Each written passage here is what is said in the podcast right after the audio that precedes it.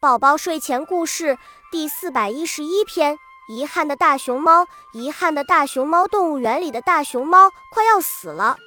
管理员问大熊猫：“你最后还有什么要求？尽管提出来吧。”大熊猫说：“我有两件非常想做的事，第一件就是要治一治我的黑眼圈，第二件就是……哎，我这辈子就想照一张彩色照片。”